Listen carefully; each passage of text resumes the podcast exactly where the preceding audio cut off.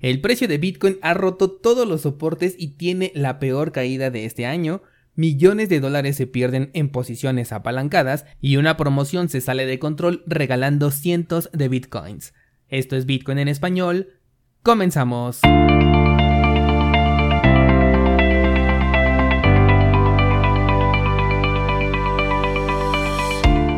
Hola, soy Daniel Vargas y esto es Bitcoin en español un lugar donde hablamos de la tecnología más revolucionaria desde la invención del Internet.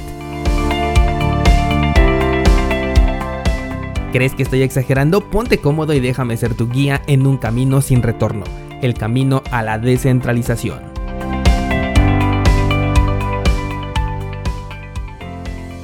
Jueves 20 de mayo de 2021 te doy la bienvenida a este podcast así como el mercado le ha dado la bienvenida a los nuevos integrantes del criptomundo. Con una caída del 32% en un solo día, Bitcoin tiene, si no me equivoco, la caída más fuerte que ha visto desde marzo de 2020, al menos hablando de términos de un solo día. En aquel entonces marcábamos el crash histórico más grande para Bitcoin con un 43% y hoy tuvimos una caída del 32%. Algo que quiero destacar es que muchos descentralizados ya forman parte de esta comunidad desde el año 2020, específicamente desde antes del crash, y la reacción que han tenido ha sido bien diferente y eso habla del nuevo nivel de madurez que vamos adquiriendo en esta comunidad. Recuerdo que en 2020 hasta grabé un episodio especial porque me llegaban mensaje tras mensaje preguntándome qué es lo que iba a pasar, por qué Bitcoin se había desplomado, si algo había ocurrido, y en esta ocasión la reacción fue completamente distinta. A pesar de que sí recibí demasiados mensajes, la gran mayoría eran optimistas, todos estaban buscando nuevas oportunidades, algunos se lamentaban por no tener municiones para poder aprovechar esta oferta del mercado o simplemente comentando que se encontraban holdeando y no les preocupaba esta caída. Muchas felicidades a quienes han cambiado su preferencia temporal y han sabido gobernar sus impulsos. Y si acaso eres de los que cayó presa del pánico y vendió, no te preocupes, es un proceso normal por el que todos pasamos. Considéralo parte del aprendizaje, incluso si perdiste dinero, tómalo como si hubieses pagado un curso en el que aprendiste algo, porque realmente así fue, y te vas a dar cuenta en el futuro cuando tu reacción sea distinta ante una nueva caída. Ahora, algo que también debemos todos considerar es que aunque la gran mayoría pensamos que solamente se trata de una corrección, también podría ser ya el inicio del cripto invierno. Y por eso en los últimos días te he hablado sobre ejecutar el plan que ya debes de tener desde hace mucho tiempo. Porque si estabas esperando ganancias en fiat y en este momento comenzó el cripto invierno, entonces debes saber si eres capaz de estar sin ese dinero durante un par de años. No soy de la idea de que ya se terminó este movimiento alcista, pero si no te haces tú la idea de que es una posibilidad, podrías terminar vendiendo en pérdidas a precios mucho más bajos. Así que por más optimistas que seamos, nunca descartemos el escenario pesimista.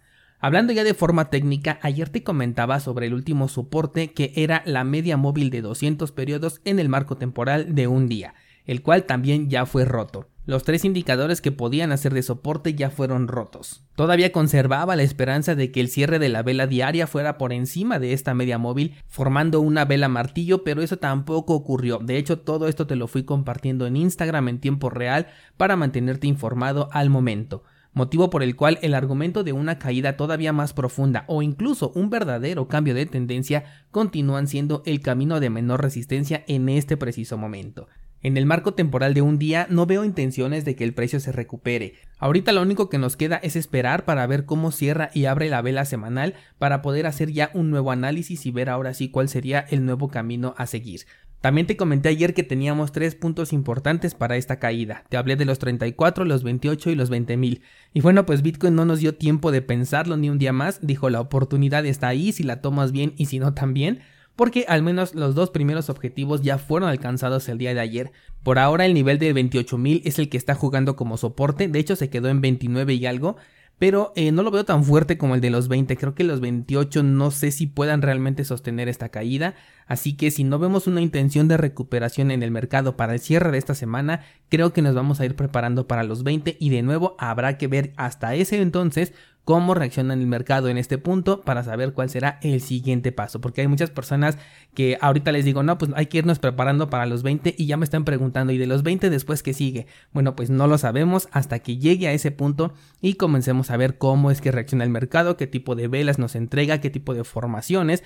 Y esto simplemente hablando de análisis técnico, el cual como ya sabemos, una sola persona, una sola noticia podría cambiar. Otro punto que quiero tocar es si esto se trata de una corrección o de un cambio de tendencia, porque también esta fue una pregunta que me hicieron bastante el día de ayer.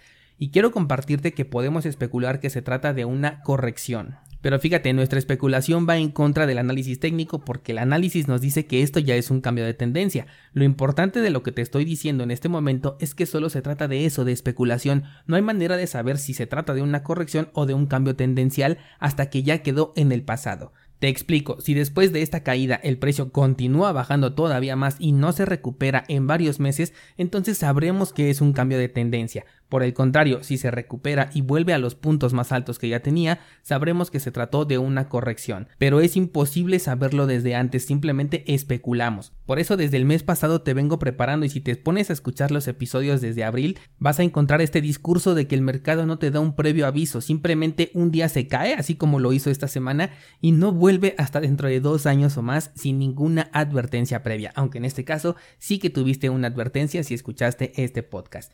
Igual para aquellos que me preguntan si es o no el momento de comprar o si hay que esperar por si sigue bajando, mi respuesta a esto siempre va a ser elabora un plan de inversión y apégate a él. Hasta te hice un curso con diferentes ideas para elaborar este plan, cursosbitcoin.com diagonal estrategia, porque en lo que lo piensas, en lo que me preguntas, o ya perdiste dinero o ya perdiste la oportunidad porque el mercado se mueve demasiado rápido en estos momentos. Si te das cuenta, por ejemplo, Cardano por algunos momentos estuvo eh, en un nivel de precio bastante interesante. Varios me preguntaron sobre si era una buena oportunidad para comprar y pues ya se la perdieron porque el precio se recuperó, ¿no? No sabemos si va a volver a bajar, pero en caso de que no sucediera, esta oportunidad te la perdiste por no tener un plan ideado y simplemente estar preguntando si era o no el momento. Sobre el mercado en general, date cuenta que cuando Bitcoin se tropieza, las altcoins se descalabran, y si tienes interés en seguir acumulando, esta puede ser una excelente oportunidad, considerando que si entramos en temporada bajista, este dinero lo estarías dejando estacionado por lo menos un par de años, ¿de acuerdo? Siempre considera eso para saber si es dinero que realmente puedes meter en este sector. También me preguntaron sobre los préstamos, ya que muchos ahorita no tienen dinero y quieren aprovechar esta oportunidad.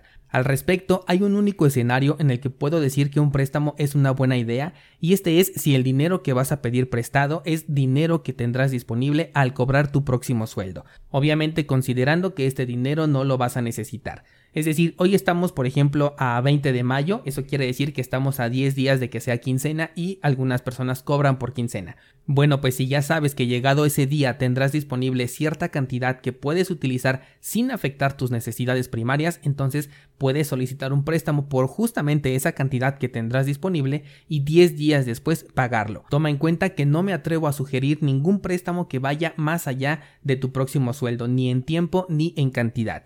Digamos que te paso este tip por si te sirve.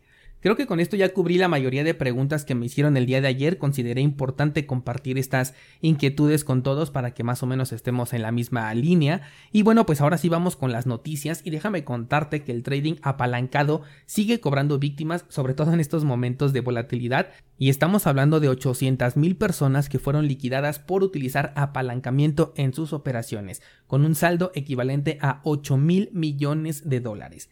Este tipo de noticias siempre eh, me gusta traerlas al podcast porque me es muy importante comunicarte el de extremo riesgo de utilizar apalancamiento, que todo el mundo lo recomienda, siempre te hablan del potencial de apreciación que tienes, pero muy pocas veces o casi nunca te hablan de cómo un balance que a lo mejor te costó mucho trabajo conseguir, lo puedes perder literal en cuestión de 5 minutos.